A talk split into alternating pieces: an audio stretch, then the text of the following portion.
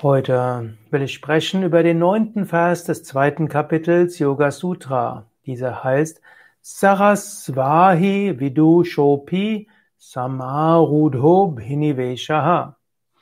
Furcht vor dem Vergehen ist der Wunsch, den Träger zu erhalten und ist sogar den Gelehrten eigen. Abhinivesha wird oft übersetzt als Angst, Todesangst, Lebenswille. Wörtlich ist es Furcht vor dem Vergehen. Und was, wofür haben wir Angst? Was vergeht? Swarasa Vahi.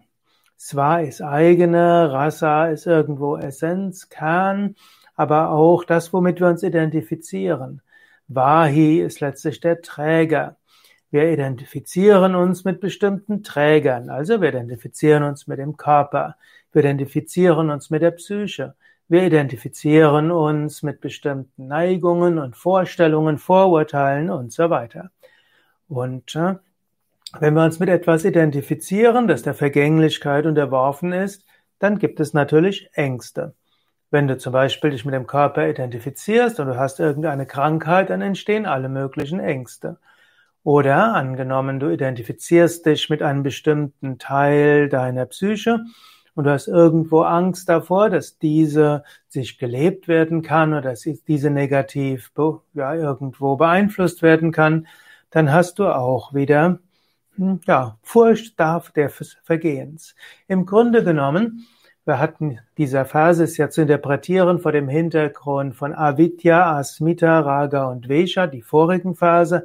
Also Avidya Unwissenheit, dann Asmita die Identifikation und schließlich folgt dann aus der Identifikation Raga und Vesha.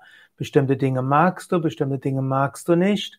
Und dann hast du natürlich Angst davor, dass die Dinge, die du magst, nicht mehr, nicht weitergehen können und dass die Dinge, die du nicht magst, dass die vielleicht weiterkommen. Und du hast dann eben auch Angst, dass das, womit du dich identifizierst, irgendwie in Probleme gerät.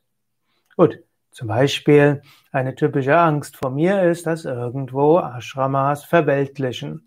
Ich äh, habe eine gewisse Identifikation im Sinne von, ich will ein, als Ashram-Leiter eine spirituelle Gemeinschaft. Mir ist es sehr wichtig, dass äh, hier Menschen sind, die spirituell praktizieren, den Satsang wichtig ist, die ihr Tun als Seba ja, sehen, dass sie dienen wollen. Und ich will kein Unternehmen führen, ich will kein Luxusressort haben und ich will eben auch nicht irgendwo in etwas sein, wo Menschen die spirituelle Ideale ver vergessen. Gut, und hm, vielleicht identifiziere ich mich da durchaus etwas mit dieser Rolle eines, eines Leiters einer spirituellen Gemeinschaft, dem große Sorge ist, dass hier wirklich nach spirituellen Prinzipien immer wieder gehandelt wird. Aber natürlich, auch das ist nur Träger. In Wahrheit bin ich das unsterbliche Selbst, wie auch jeder andere auch. Und diese Welt ist lila. Und natürlich gibt es einen Unterschied zwischen Dharma, also die eigene Pflicht, Swadharma, die eigene Aufgabe, die man natürlich annehmen muss. So ähnlich wie eine Mutter und ein Vater haben Verantwortung für ihr Kind und jemand, der einen bestimmten Beruf ergriffen hat, hat auch damit ein bestimmtes Dharma, eine bestimmte, ja, Pflicht und Verantwortung. Gut, und so sind die Grenzen zwischen Swadharma, Verantwortung und Asmita, Identifikation, fließend. Und auch die, hm, letztlich auch die Grenzen zwischen berechtigter Sorge, die letztlich aus Verantwortung kommt, und einer Identifikation, also letztlich Svarasa Vahi, und also einer Asmita, und eben Verantwortung, fließend und zwischen Abhinivesha und äh, Sorge, berechtigte Sorge, die aus äh, Verantwortung kommt, sind auch fließend. Und so solltest du das dir auch überlegen. Woher hast, kommen vielleicht bestimmte Ängste, die du hast? Vielleicht übertreibst, vielleicht sind dort manchmal mehr Ängste als wirklich Besorgtheit aus Verantwortung. Und wo sind vielleicht Identifikationen mit Dingen, die nicht wirklich so hilfreich sind?